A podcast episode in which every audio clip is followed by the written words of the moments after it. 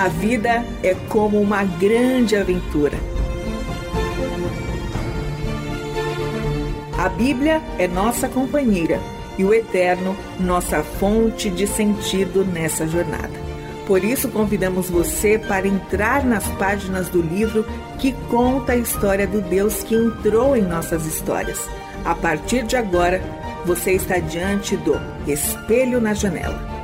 A narrativa a seguir é baseada em personagens e histórias bíblicas, acrescidas de elementos ficcionais.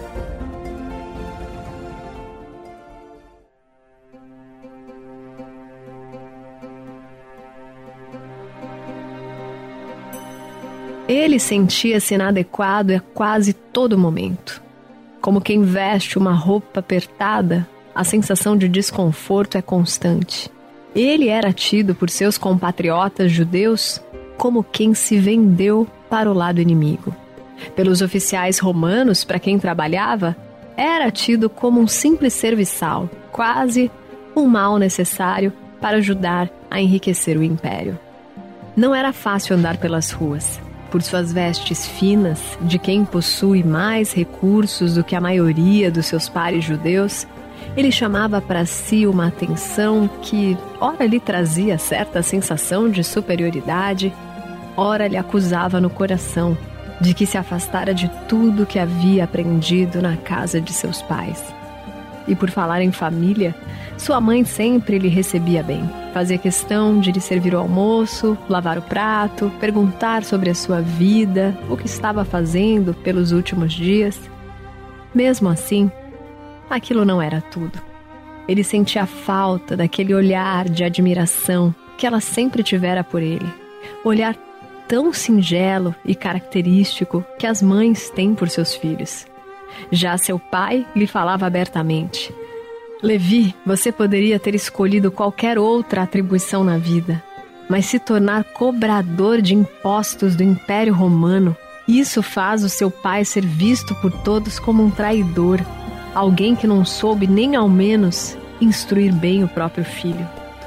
Assim era a vida do jovem Mateus nos anos que antecederam o início do ministério de Jesus.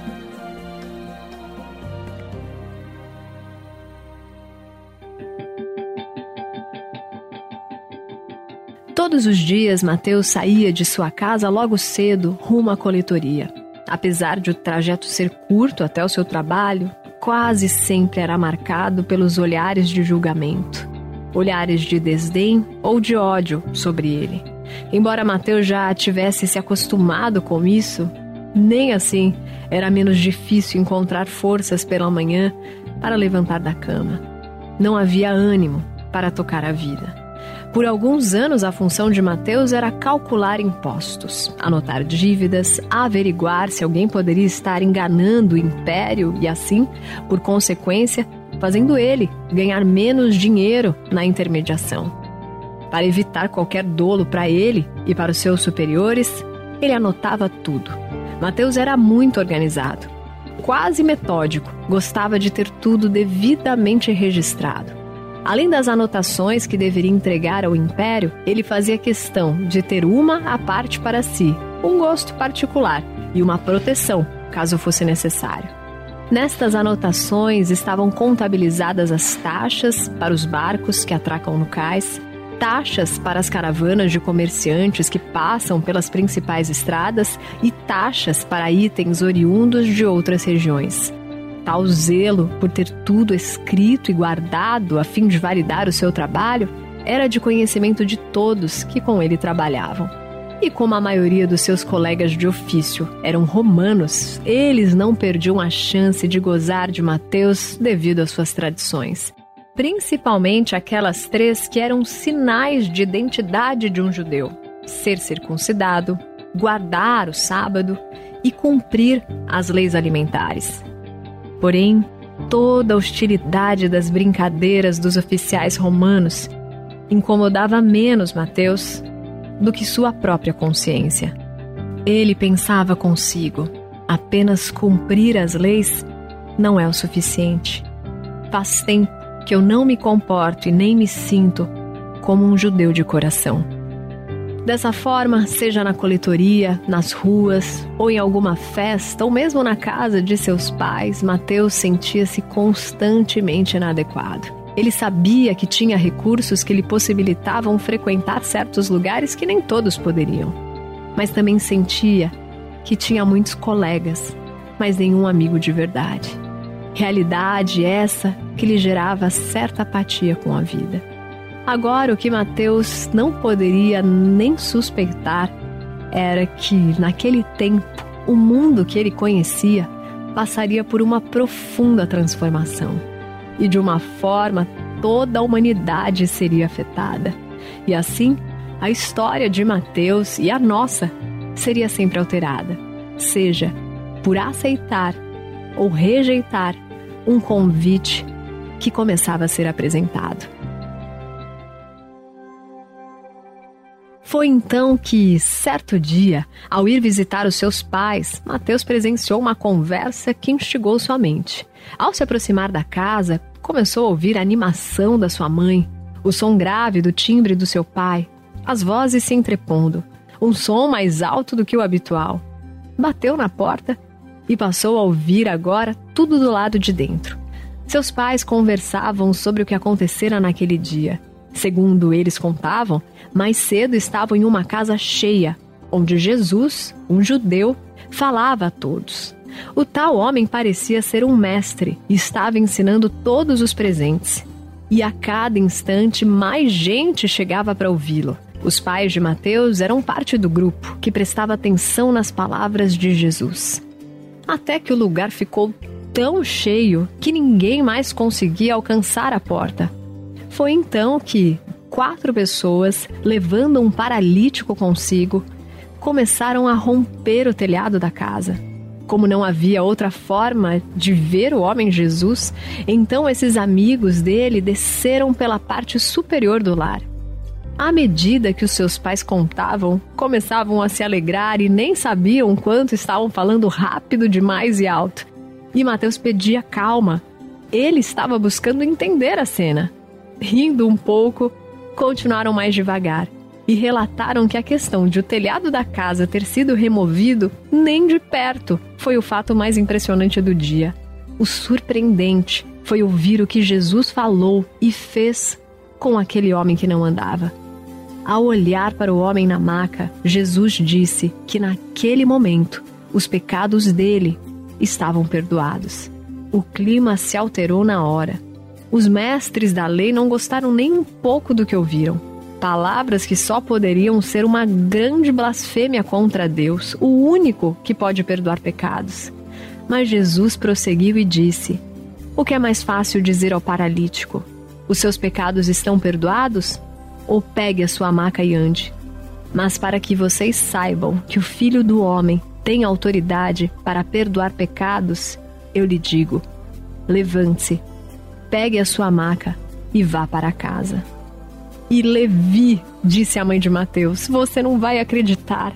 Aquele homem se levantou, pegou a sua maca e saiu andando ali, à vista de todos. Nós estávamos lá, nós vimos. Eu ainda estou admirada.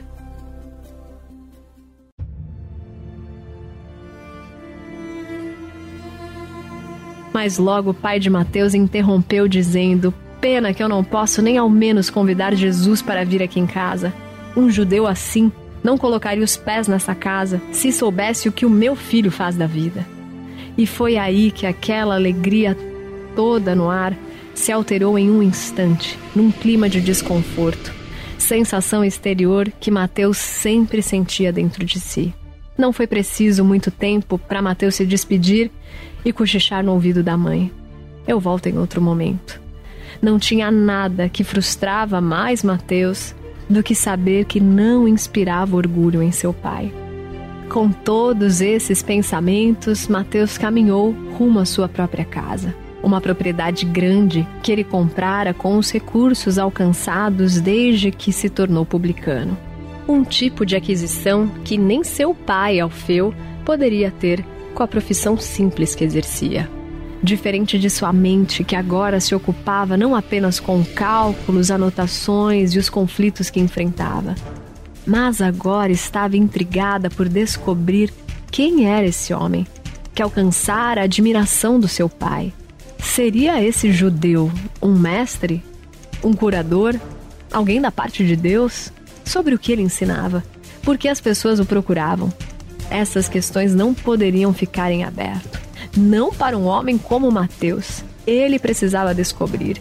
E mais, ele precisava registrar o que esse Jesus estava falando e fazendo pela região. Até porque, se os seus pais se interessavam por ele, alguém digno de tal interesse ele deveria ser. E assim foi que Mateus decidiu coletar informações, espiar de longe, anotar por onde Jesus passava, para onde ia e com quem falava. Dessa forma, entre o trabalho na coletoria, as anotações para o império e seus registros contábeis pessoais, Mateus adicionou à sua rotina inteirar-se sobre Jesus, perceber e registrar quem ele era, o que fazia. Com isso, durante certo tempo, os dias de Mateus foram tomados por uma dinâmica diferente, algo instigante com que passou a canalizar a sua atenção.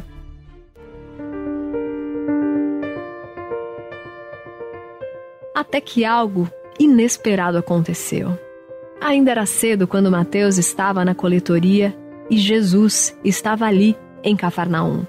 E, de repente, como vindo em sua direção, Jesus foi caminhando, aproximando-se até se posicionar bem diante de Mateus. E nesse instante, olhando em seus olhos de um modo que ninguém havia feito antes, Jesus lhe disse: Venha, siga-me. E de imediato, um ímpeto de alegria tomou conta de Mateus por inteiro. Uma sensação nunca antes sentida, como se aquelas palavras tocassem a sua alma. E nem que ele tentasse seria possível esconder o que o seu rosto revelava. Uma alegria incontida com o convite, que mais parecia uma intimação, mas da mais amigável possível. Será que aquele judeu não sabia quem ele era? Será que Jesus não sabia o que ele fazia? Claro que sabia. Ele o chamou exatamente ali onde ele estava, um judeu dentro da coletoria do Império Romano. E era isso que deixava Mateus ainda mais feliz. Alguém que sabia exatamente quem ele era o chamava para ter parte com ele. Alguém que todos procuravam foi procurar Mateus. Alguém que as pessoas se aglomeravam nos lugares para ouvir estava ali, esperando ouvir a resposta de Mateus. O que ele poderia fazer? Levantando-se, Mateus deixou tudo para trás e se pôs a caminhar com Jesus.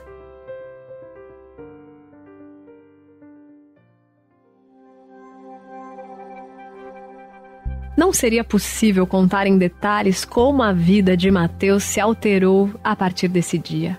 Com o passar do tempo, difícil seria encontrá-lo em um lugar fixo como outrora. Mais difícil ainda seria ver Mateus sozinho, como de costume. Agora Mateus andava com Jesus e junto com ele vários outros homens, discípulos do mestre também, que por mais improvável que poderia parecer, se tornariam, ao longo das experiências vividas, os seus grandes amigos. Pessoas de quem, anteriormente, Mateus cobrava impostos, como André, Pedro, Tiago e João, e que o desprezavam por isso. Mas nenhuma hostilidade sobreviveria ao que passariam juntos. Curas, milagres, conversas, confraternizações ao redor da mesa. O que esses homens viram ouviram e viveram juntos os uniria mais do que a nacionalidade, a posição social, os gostos em comum. Suas vidas estariam para sempre entrelaçadas pelos acontecimentos que mudaram para sempre a história. Tudo isso por conta de Jesus.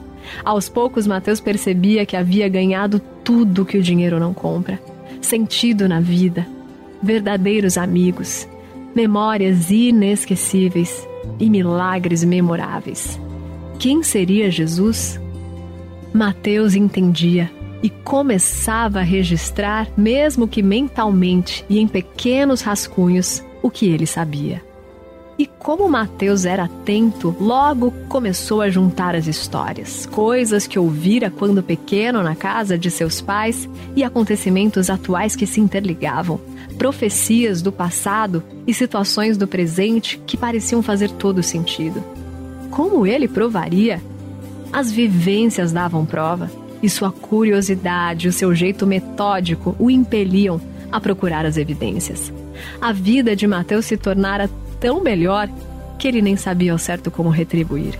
É certo que aquela apatia não existia mais. A expectativa da vida com Jesus preenchia os seus dias. Claro que certas vezes sua mente o condenava por escolhas do passado. Mas o jeito que ele via Jesus tratar a todos lhe mostrava que ele nunca apontava o dedo condenando o que tinha sido feito antes, mas sempre estendia a mão para tudo o que ainda poderia ser. Mateus foi notando que o jeito de Deus fazer as coisas é diferente do nosso.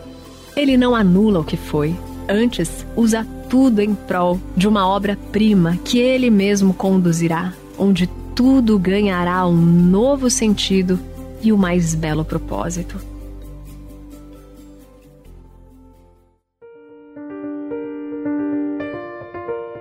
Foi então que Mateus teve uma ideia. Sua casa era grande demais para estar vazia. Seu coração estava muito contente para guardar apenas para si toda a abundante vida que recebeu.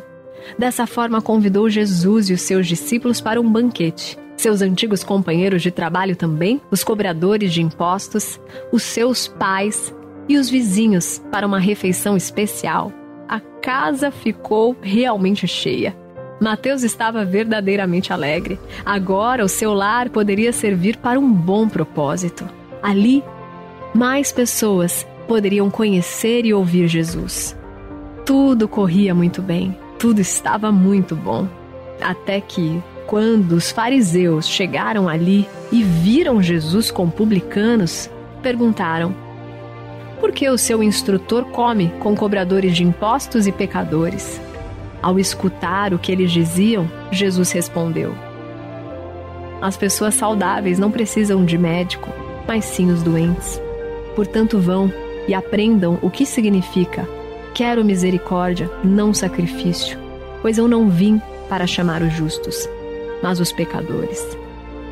Mateus ficou muito feliz com a resposta. Ele riu por dentro. Jesus não se importava com o julgamento alheio e ele começava a não se importar também.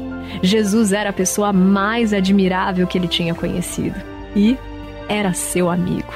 Isso já era o bastante para Mateus. Mas a noite ainda não tinha terminado.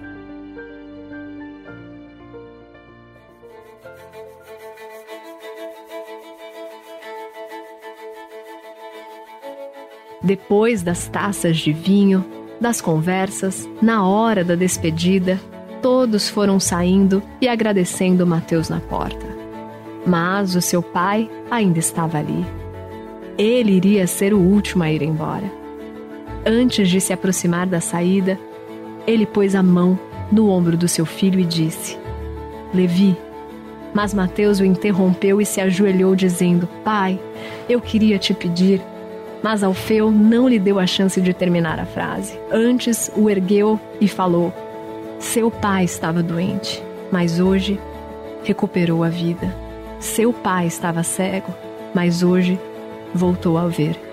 Você sempre foi meu filho, mas hoje é como se eu te visse nascer. Que Deus tenha misericórdia de mim e ainda me dê mais alguns anos, para que eu possa viver assim, para me orgulhar de você.